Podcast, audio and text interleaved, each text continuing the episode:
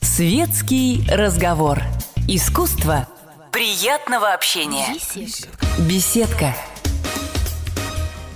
Добро пожаловать в эфир «Комсомольской правды». Это наша традиционная и очень приятная часть эфира под названием «Беседка». К нам в гости приходят очень интересные люди. Сегодня нам повезло Ольга Игоревна Кабо, советская и российская актриса, заслуженная артистка России, актриса театра и кино. У нас в гостях помогать задавать ей вопросы будет Наталья Маргиева, отдел культуры комсомольской правды. Здравствуйте, Наташа. Добрый Здравствуйте, вечер. Ольга. Добрый вечер. Ольга, и первый вопрос, он будет, возможно, в какой-то степени сказочным, мечтательным. А, ну и э, мы попросили бы вас поделиться планами на ближайшее будущее. Этот вопрос связан с этим годом. Говорят, что високосный год, какие-то начинания не обязательно начинать. Может быть, даже лучше предостеречься и либо избежать этого. А как для вас складывается этот год? Какие планы у вас уже реализовались и что на будущее вы задумали? Эм, Я совсем не суеверный человек. И я никогда не читаю гороскопов. В смысле, я могу прочитать гороскоп, но уже постфактум, когда события произошли, посмотреть, сойдется или не сойдется. И нельзя, мне кажется, все под одну дуду, всех под одну дуду. Вот родился в- под знаком Водолея, значит, у всех все одинаково. У каждого своя судьба.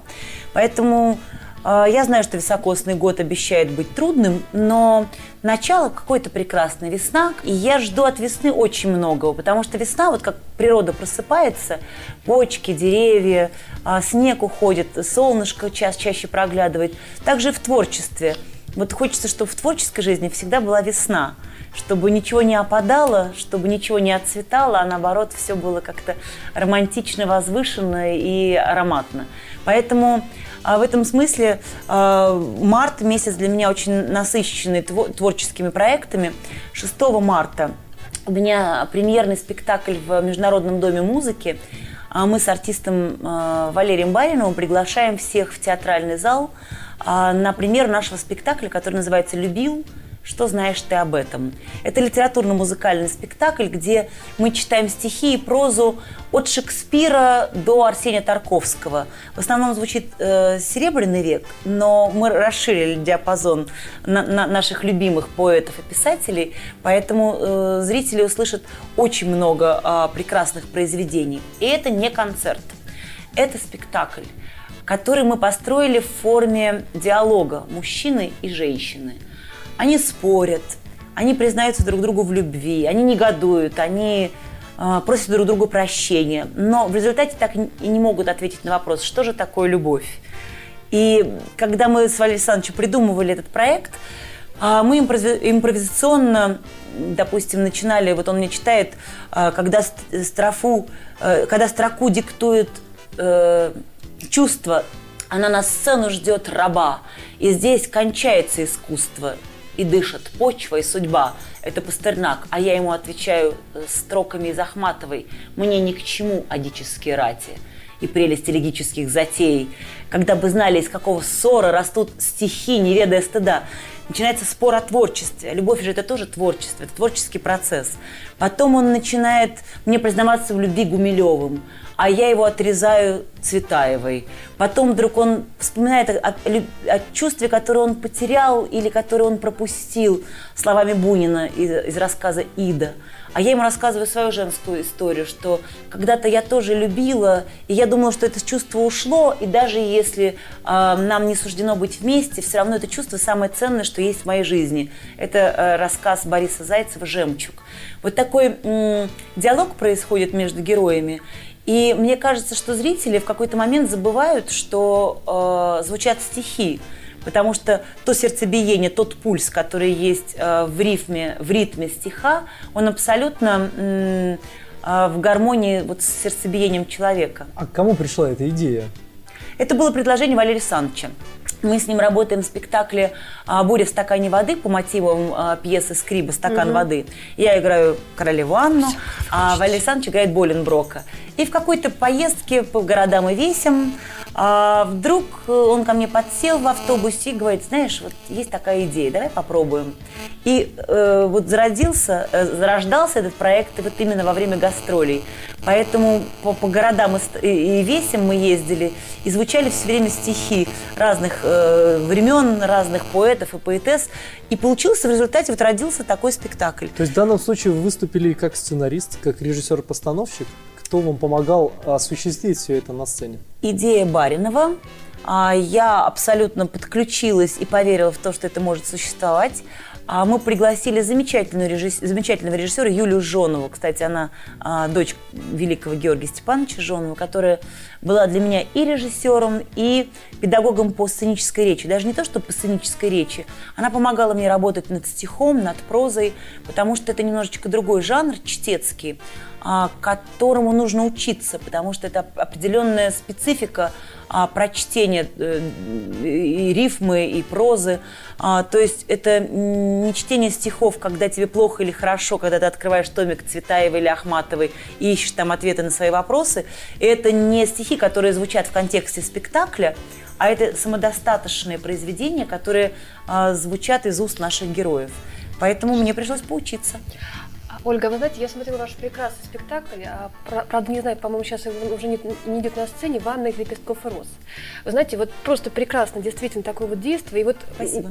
мне очень понравилась а, формулировка вообще преподнесения этого спектакля Андреем Житинкиным, который, кстати, его поставил. Знаете, он сказал, что, к сожалению, в наше время а, а, не просто найти хорошую пьесу о любви, потому что а, в жизни, в самой жизни ее дефицит. Вот вы как считаете, любви действительно ее мало? Это может быть не только по отношению отношению к близкому человеку, вообще по отношению вот к окружающим, к обществу. То есть мы испытываем, испытываем дефицит. Как вы считаете, вот, на ваш взгляд? Я считаю, что общество испытывает э, дефицит любви, веры, добра, угу. радости, вообще всего позитивного. Потому что слишком уж мы загружены негативной информацией, агрессией, терактами, убийствами, желтизной нашей прессы. И такое впечатление, что нас специально лишают веры, лишают жизни. Угу. Поэтому мне кажется, что творчество это единственное, чем можно доказать миру и друг другу, что все потерянные чувства, они живут, есть и зависят от человека. Либо он ими живет и в них верит, либо он опускается на уровень а, вот той агрессии, той жесткости и жестокости, которые, которые правят миром сегодня, угу. увы, к сожалению. Поэтому все спектакли, в которых я принимаю участие, это мой собственный выбор. Да, вот. Угу. И я считаю, что мы должны говорить только о высоком и только о душе и возвращаться к этой душе, потому что э, зрители уже порой надломлены. Они не верят в чудеса, они угу. не верят в сказку, они не верят в весну. Нас слишком загружают другой информацией. А, кстати, э, замечательный спектакль «Ванна из лепестков роз», он угу. идет. Единственное, что это да, просто, ага. питерский проект. Угу. Он, то есть он сейчас приехал в Питер, да? Сделанный, нет, изначально это был питерский проект, сделанный театральным центром на Коломенской.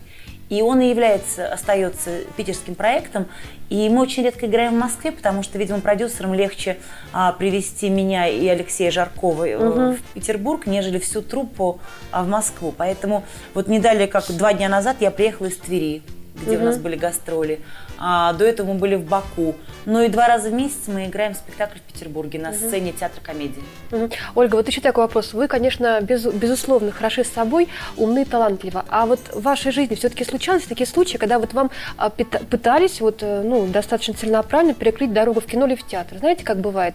А, красивая актриса, а вот, мол, лишена на актерского дарования. Вот э, я понимаю, что, может быть, это как-то у вас был такой э, а, путь достаточно, может быть, легкий, или действительно какие-то были вот, знаете, такие подводные камни, что вот, ну, вот не верит и все. Вот.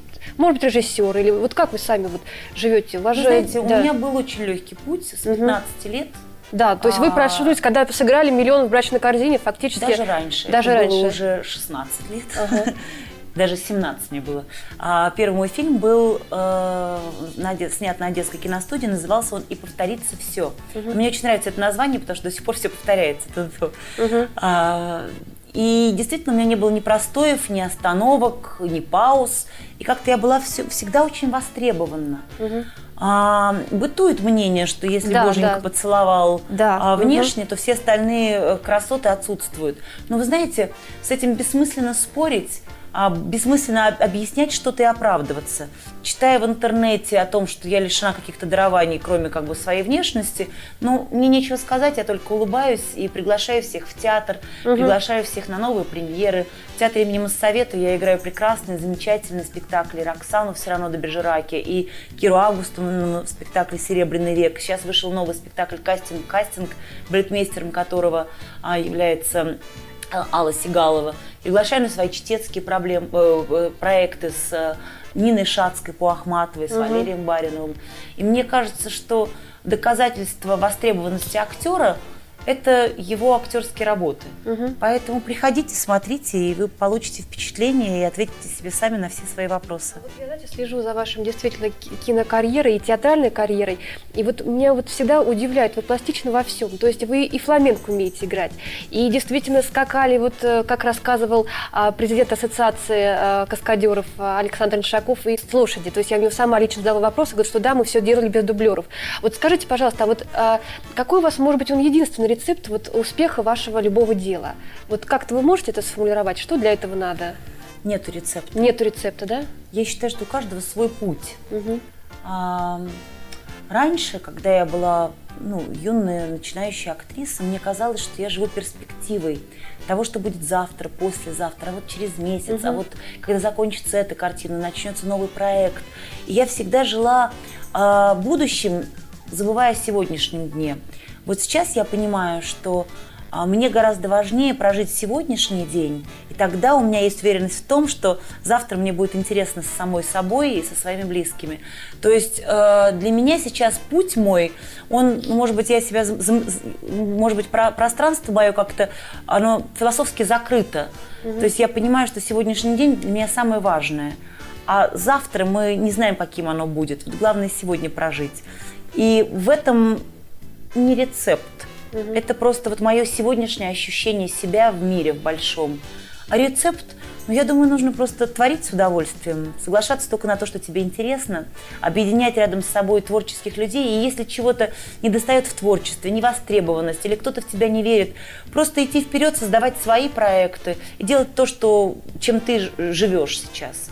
Поэтому а вот авантюры у вас случались в жизни, знаете, когда я вот и шишку вроде на лбу уже набила, и а, в уши на батом, а все равно вот хочу ломиться, знаете, это же все-таки закаляет как испытание. Вот. Авантюры, да, в вашей наверное, жизни? Да, самая я, большая авантюра какая-то. Наверное, была. я была авантюристкой, даже не авантюристкой, да. просто мне очень нравилось экспериментировать, и вот именно в связи с этим родились все мои каскадерские подвиги. Угу.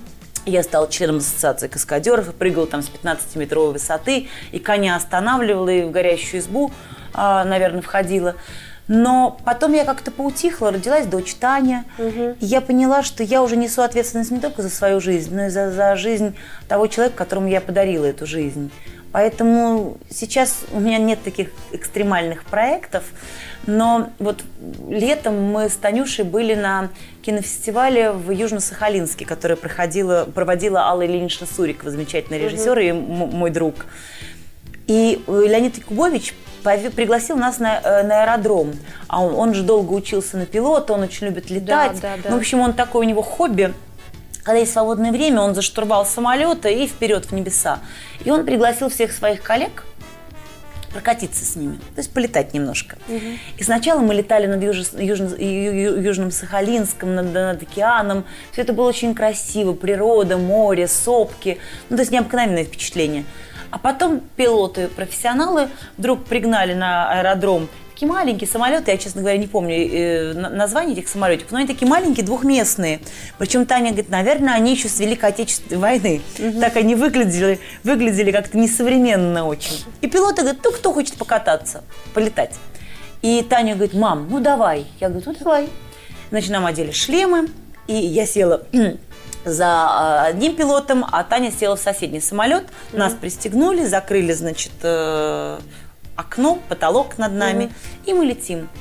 И мы летаем, очень тоже все красиво, и так, и сяк, и, значит, машем нашим коллегам сверху. И вдруг пилот меня спрашивает, Ольга, а слабо мертвую петлю сделать? Я говорю, да mm нет. Какие проблемы? И вдруг я понимаю, что мы делаем, мы, мы идем наверх, потом я понимаю, что мы вниз головой, мы делаем эту мертвую петлю, И с ужасом я вижу, что самолет, который взлетел с моей дочерью, делает то же самое. Второй пилот взял мои слова как руководство к действию. Uh-huh. Мертвую петлю и он тоже решил сделать с моей дочерью. И тут я поняла, боже мой, какая я ужасная мать, что же я творю? Ну какое же я имею право так рисковать своей дочерью? Значит, когда мы приземлились, естественно, я сразу сорвала с себя все эти ремни, выскочила ага. из самолета, прибежала Значит, моя дочь сияющая абсолютно, вот с такой улыбкой на, на, на лице. Мама, я сделала это, это было круто. Я всем расскажу одноклассникам, я сделала, одноклассницам я сделала мертвую петлю. Ну, вы знаете, смех и грех, в общем, ну, потому да. что такая авантюра за которую я себя очень не люблю и очень ругала потом. Ольга, а есть в жизни какие-то а, моменты, которые, на которые не хватило смелости? Вот в данном случае вам хватило смелости взять на себя риск, ответственность. Может, в какой-то степени это было, ну, неосознанно, да, в случае с дочерью. Но если, может быть, на творческом пути, в жизни, моменты, где вы не хватило смелости вам, а, может быть, э, какой-то целеустремленности? Я думаю, что в творчестве я всегда, у меня есть цель, я знаю, что я хочу от определенного проекта, куда мне двигаться. Я знаю, чего я не хочу, что еще важнее в жизни. Я знаю, от чего я точно откажусь. По поводу каких-то страхов и неуверенности, вы знаете, мы снимали с э, украинским режиссером Оксаной Байрак фильм, который назывался «Вилла раздора» или «Новый год в Акапулько». Там снимались Миша Ефремов, Игорь Верник – а, ну, замечательная Алика Смехова, прекрасная была команда, и мы снимали как раз вот в Акапулько, в Мексике. И в перерыве между съемками я выходила к океану, тихому, но он был не тихий, и плавала, и мне очень нравится, я вообще вот водолей, и очень люблю воду, меня она как бы очищает и освобождает от отрицательной эмоции, и вот если есть возможность плавать, я могу часами не выходить из воды, заплываю далеко, мне очень mm-hmm. нравится. И я плавала, плавала, плавала, а океан, он непредсказуемый. Вот, допустим, идет волна, которая э, всех сгоняет, э, прибивает к берегу. А с берега эта же волна идет обратно, нахлестом накрывая людей, угу. и идет обратно в глубину.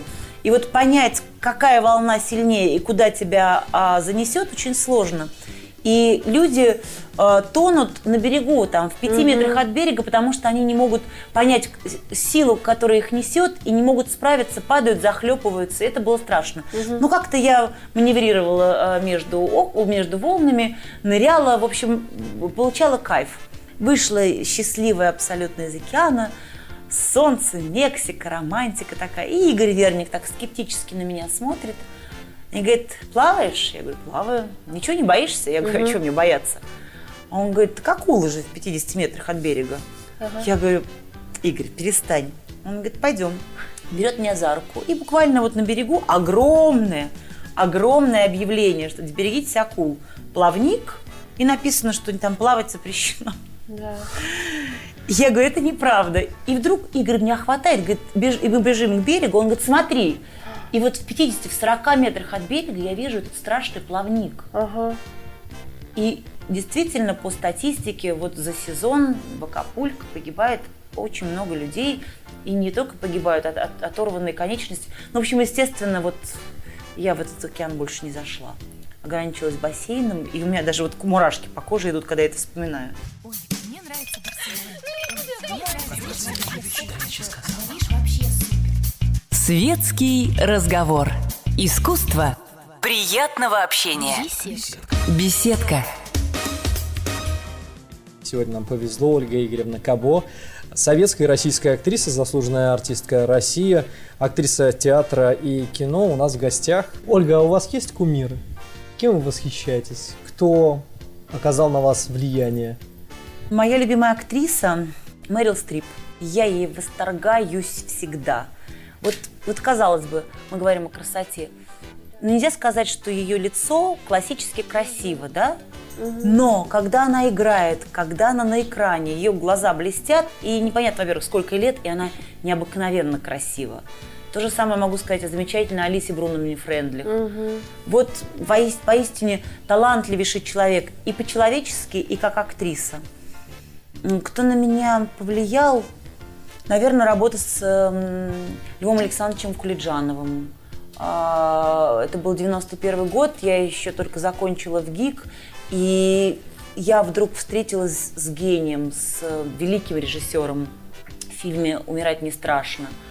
А, в прошлом году произошло тоже для меня очень важное событие, встреча с прекрасным режиссером Ежи, Ежи Хоффманом. Я снялась в его новой исторической драме, которая называется «Варшавское сражение, 1920 год». Это новая картина, э, готовилась к 90-летию битвы Варшавского сражения, которое произошло в 2020 году. Картина очень сложная, неоднозначная, потому что а, политические вопросы между Польшей и Россией и до сих пор отношения у нас не всегда стабильные. Но пан Ежи снял очень политически корректно. Нету правых, не виноватых. Когда есть война, а, кровь не может сказать, что кто-то хороший, а кто-то плохой. А, за кровь, за жертвы несут ответственность обе стороны. И я вот попала в его потрясающие творческие режиссерские руки, и у меня была необыкновенная роль. Она была без слов, она была небольшая.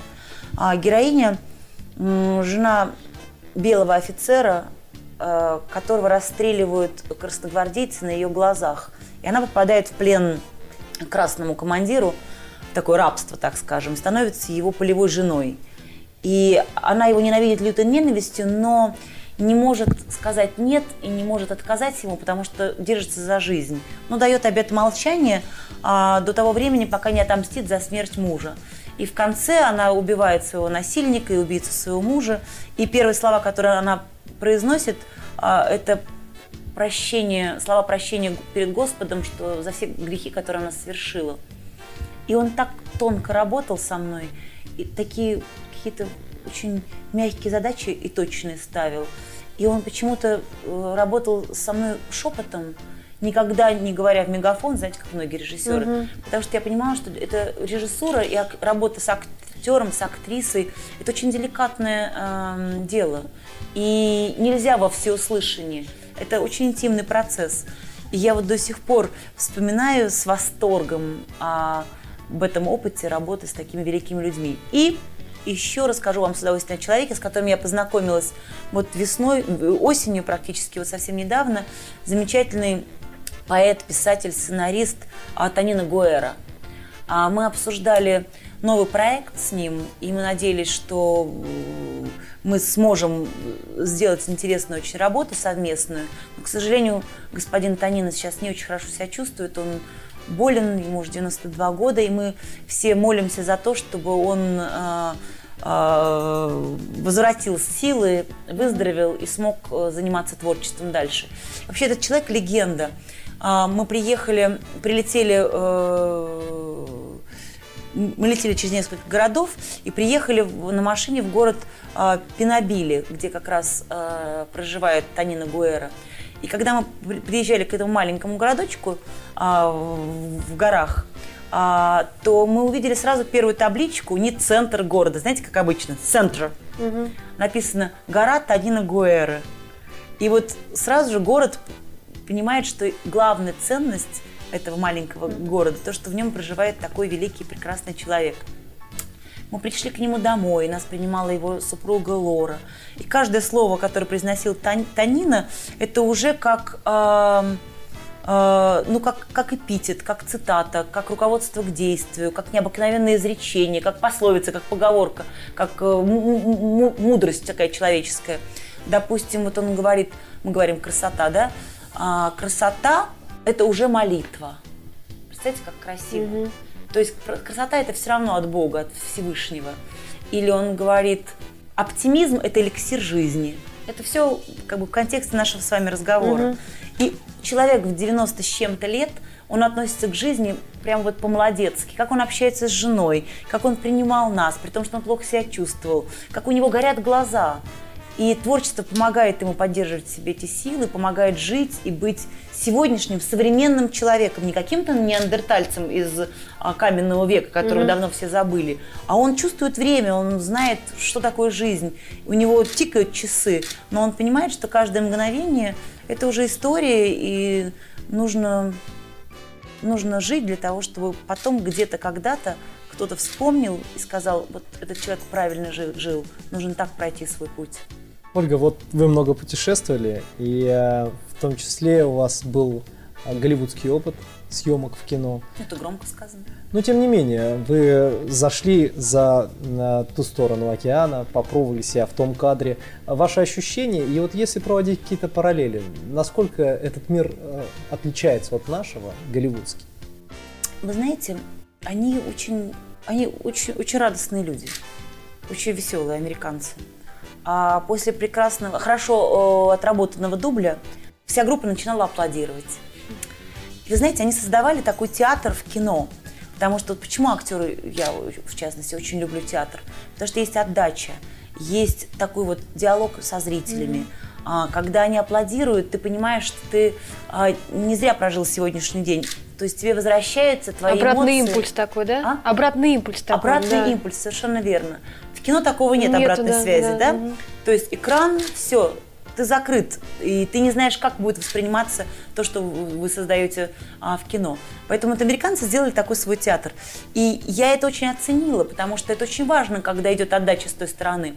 Потом, допустим, ну, особенно сейчас сериальное движение, и артисты определенного уровня а, тоже, ну, как-то, мне кажется, не понимают, что такое творчество, потому что вот, допустим, когда снимается крупный план, вот так же, как я сижу перед вами, а партнер стоит за камерой, а мне важно увидеть глаза партнера, чтобы отыграть те реакции, которые мы делали, допустим, на двойных планах. Сейчас как относятся, особенно молодые артисты? Mm-hmm. А, пойдут кофе пить, курить, рассказывать анекдоты, а ты стоишь перед камерой, ты понимаешь, что ты не видишь живых глаз своего партнера, ты не видишь, что он чувствует, он тебе не помогает.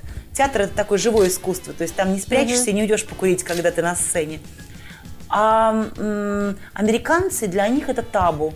То есть, если ты снимаешься, если твой партнер стоит по, по эту сторону камеры, то ты должен по ту сторону, рядом с оператором, прожить все те же чувства, которые ты прожил, и они не экономят себя. Это было очень ценно.